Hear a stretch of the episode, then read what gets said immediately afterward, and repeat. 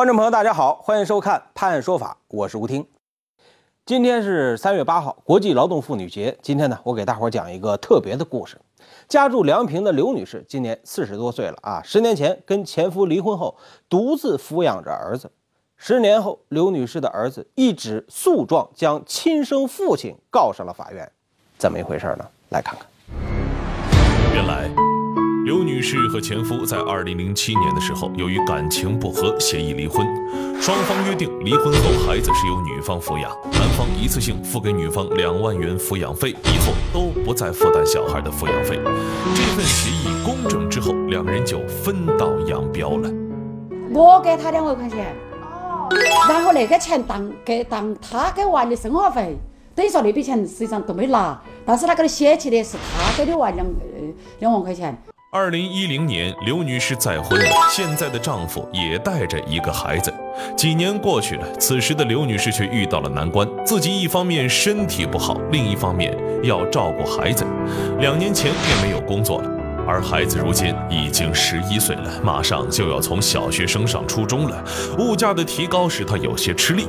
走投无路之下，刘女士希望孩子的父亲可以伸出援手，可是前夫的态度却使她。倍感煎熬。好，我都是跟他商量，我说喊你一个月拿点，我把那个钱给我娃儿存得的的。我将来马上要读大学的，下嘎读高中。我说我不动他，我尽量不动他的，把成绩到时候万一给不起那个学费，我们不让他去读嘛，嘎。好，都跟他商量，反正我没钱，一打电话随便你要啷个告我就啷个告我，又奈不活我。小孩我们不是约定好了吗？离婚协议约定好的，孩子是我自己的，我们约定好了吗？不是呃，任何东西都不用我负责。十年间的辛酸历历在目，于是刘女士和孩子一纸诉状，将孩子的亲生父亲告上了法庭，要求被告人周某承担孩子的抚养费。一审法院判决周某每月应付给孩子的抚养费六百元，周某不服，上诉到重庆市第一中级人民法院。娃你亲生老汉，我都觉得这种伤害娃的，我都觉得不好得。我反复给他打电话，随便你，你想啷个做就啷个做。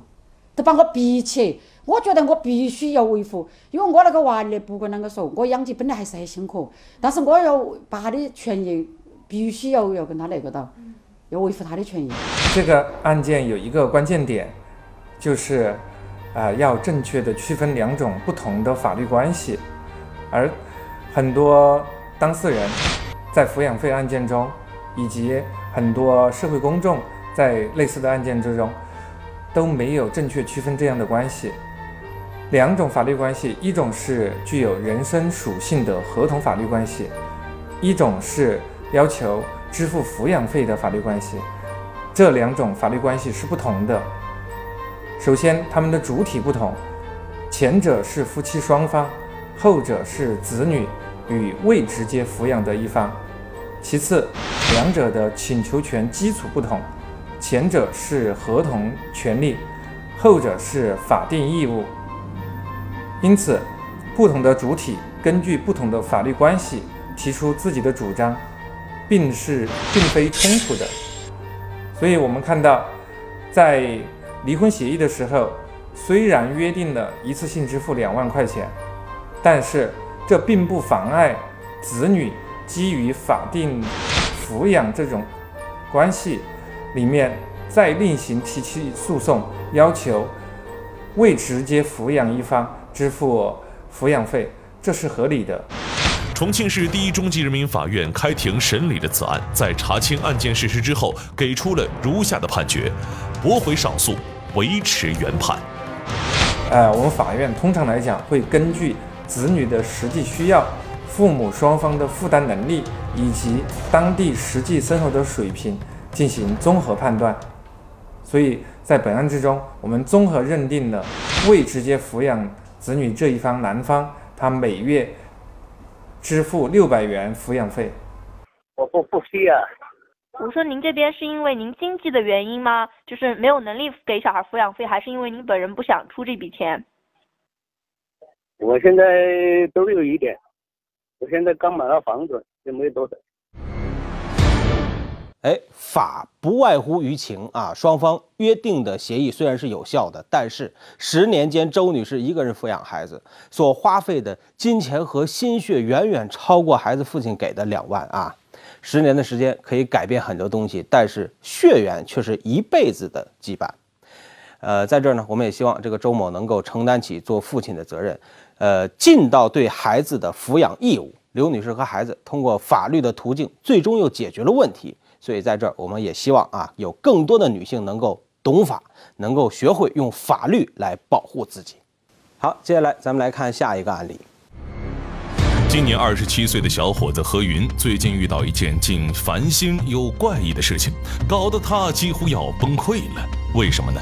因为就在一月十四号那天，他的钱包连同身份证还有现金都弄丢了，这财务损失惨重不说，更奇怪的是手机号也莫名其妙打不通了。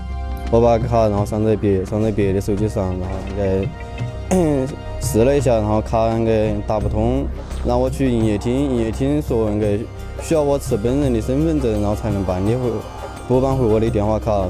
身份证丢了，电话也莫名其妙打不通了，这下可把何云急坏了。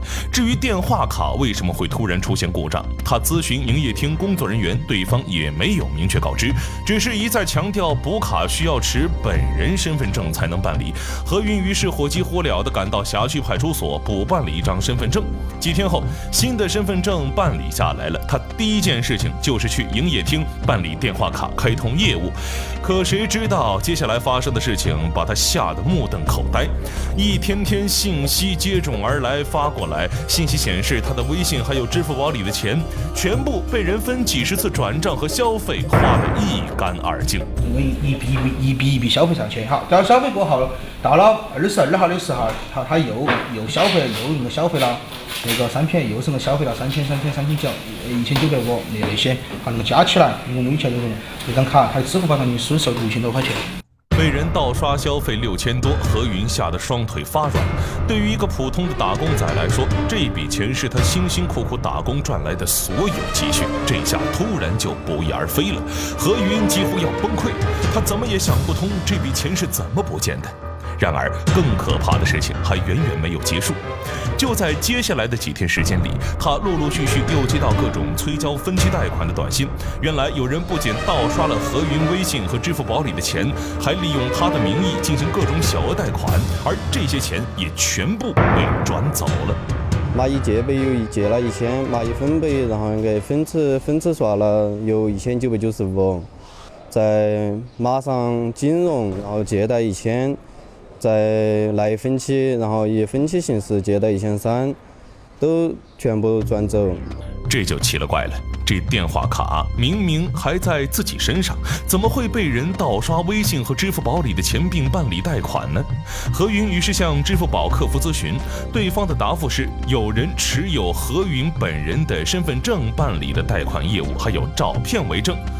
何云仔细一看，这哪里是自己呀？照片上的人根本就不认识，这人压根儿就是一冒牌货。何云气愤的同时也很纳闷儿，这个陌生男子怎么会知道自己的微信和支付宝密码的呢？自己的电话卡会接二连三出现莫名其妙的故障，会不会也与他有着莫大的关联呢？于是何云第二次来到营业厅进行查询。说来也巧了，那名陌生男子居然在同一时间、同一地点出现在了营业厅。就连衣服都没换，这下可好，这位男子被当场逮住，扭送到了歇台子派出所。经查，男子名叫刘真理，同梁人，暂住歇台子。公司没得没没物业里面没工作的，好，他的家庭情况与后面，同时他父亲的家庭情况是比较比较困难。父亲只是一个在外面打工的，母亲是去了世的，而且父亲现在身患重病，好多说家庭情况不好。犯罪嫌疑人刘真理交代，何云的钱被盗刷都是他搞的鬼。就在一月十四号那天，他无意捡到了受害人何云的钱包，里面有一张身份证，于是他动起了歪脑筋。他先是拿着这张身份证来到营业厅，骗取工作人员的信任，并套出了受害人的手机号码，然后重新补办了一张电话卡，并将密码重置。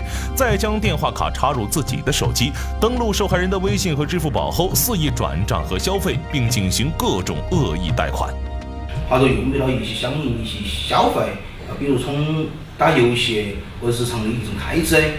而就在嫌疑人盗刷受害人微信和支付宝里的钱时，受害人何云的电话卡已经自动失效。对于这一切，他全然不知。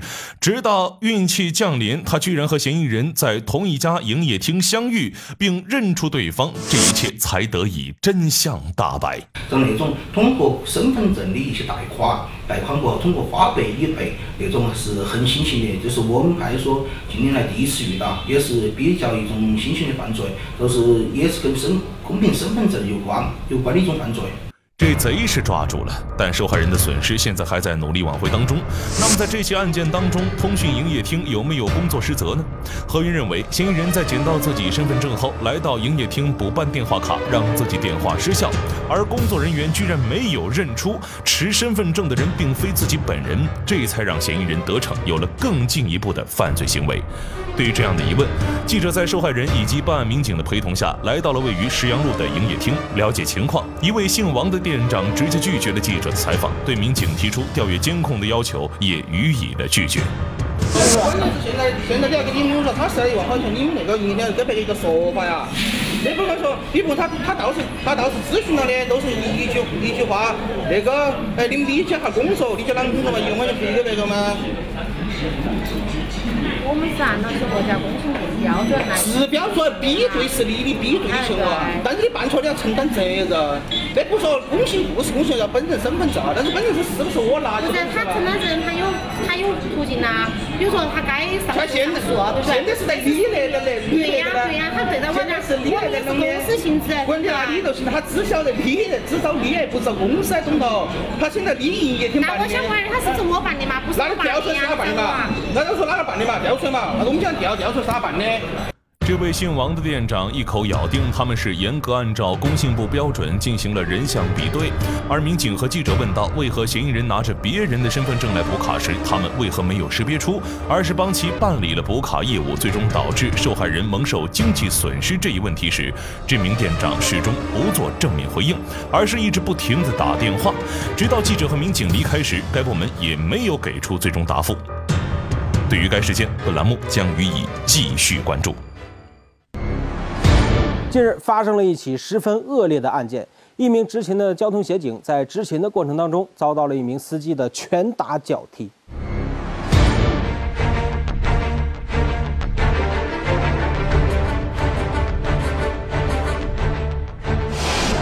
前不久，在一路口处正值早高峰，路面上车流量非常大。就在这时，在路口执勤的交警将一辆黑色轿车拦停。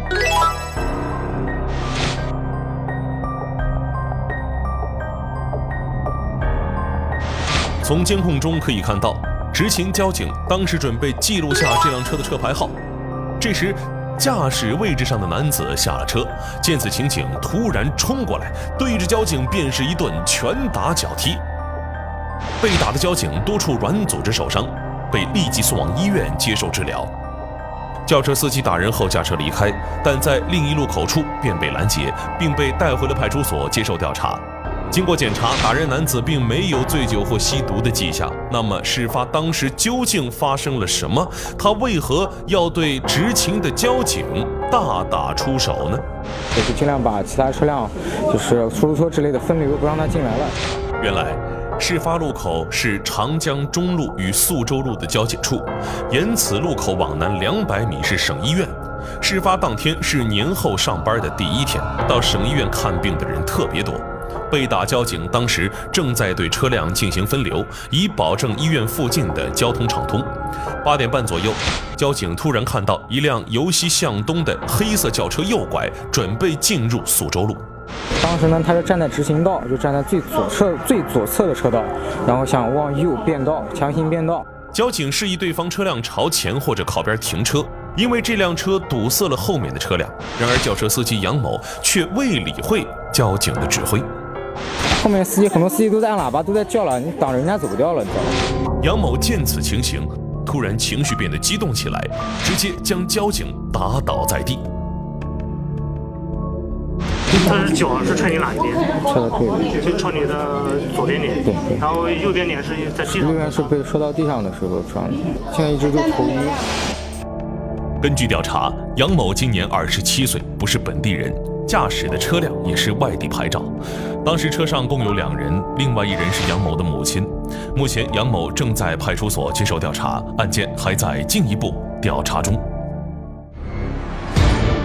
哎，用现在非常流行的一句话就是说啊，看把你能的，你咋不上天呢？啊，这个交警是执法者，每个交通参与者都必须服从交警的指挥。可是，在现实生活中，总有人啊蔑视交警，打骂交警；一些人法律意识淡薄，没有看到触犯法律的后果。对于正在执法的警察，必须尊重和遵从指挥啊！任何理由殴打执法中的警察都是违法行为，严重的属于妨碍公务。我国刑法第二百七十七条规定，以暴力威胁方法阻碍国家机关工作人员依法执行职务的，处三年以下有期徒刑、拘役、管制或处罚金。啊，用法律来捍卫警察的尊严，从某种程度上来说，就是捍卫咱们的社会秩序，守护大多数人的人身安全。来，再来看看下面这条新闻啊。话说，下面这个哥们儿啊，遇事儿也真是够冲动的。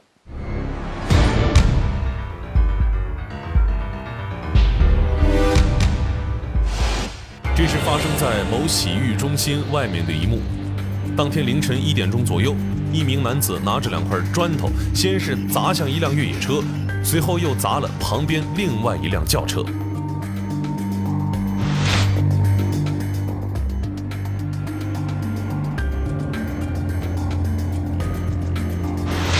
连砸带踹了三辆车后，男子似乎平息了怒火，离开了现场。而这时，洗浴中心的工作人员也听到了动静，赶忙出来查看情况。跑来之后呢，这个男的呢已经走远了，已经走了。当时呢，我就看见呢，就是这样的一个砖头，这样的一个砖头吧，砸的车。从之前的监控可以看到，这名男子当晚就是从这家洗浴中心出来的。那他为什么三更半夜的要打砸洗浴中心外面的车辆呢？据前台服务员的回忆，可能和这名男子当天晚上提出住宿有关。当时这个男的呀，看样是喝酒了，然后要在我们这住住店。按规定是我们是要用身份证实名登记的，然后他没有身份证，我们就没让他住。然后他挺生气的，然后就走了。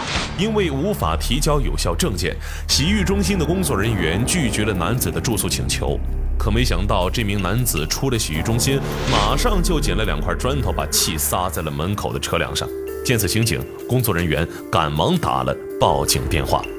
到现场以后啊，我们发现这个车后后挡风玻璃已经被砸碎了，这个砖头啊已经掉到车里边了，这个一片狼藉，这个车里头玻璃啊哪儿都是。民警根据这名男子行走的路线，再加上沿途的监控视频，很快就锁定了砸车男子的身份。男子姓刘，并不是本地人。随后，民警在刘某的住处将其抓获。他当时就是喝完酒，喝酒喝挺多的了，又一时冲动，没想别的，当时就是没考虑那么多后果。据刘某交代，当天晚上他喝了点酒，想要住宿，却遭到了拒绝，一时气愤，便做出了砸车的举动。刘某当时损坏的三辆车，经过鉴定，损失总金额达七千四百元。根据我国刑事诉讼法，故意毁财达到五千元，构成刑事犯罪。目前，刘某因涉嫌毁坏财物，已被警方刑事拘留。哎呀，我们都说过多少次了啊！冲动是魔鬼，有些人偏偏不信啊！这下蹲班房了哈，就知道厉害了。来，接下来咱们来看下面的新闻。前不久的一天晚上，一段高速路上发生了一起三车追尾事故。高速交警立即赶往现场处理。别别别别上，快点呐！谁的车？快点呐！当时高速路上车流量很大，为了安全考虑，交巡警立即要求发生追尾的三辆小车靠边，同时疏散三辆出事小车上的乘客到安全地带。然而就在这时，意外发生了。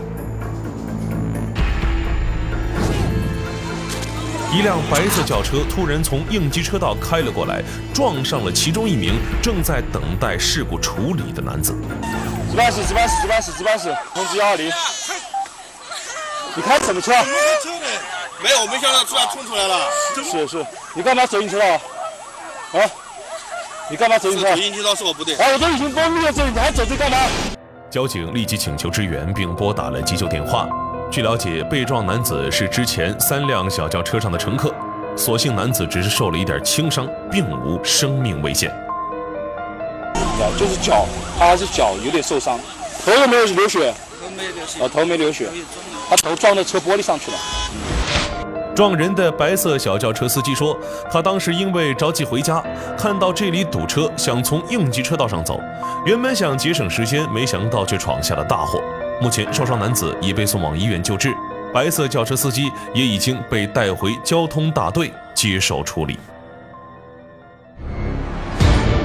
我们的节目说过很多次了，千万别占用应急车道行驶。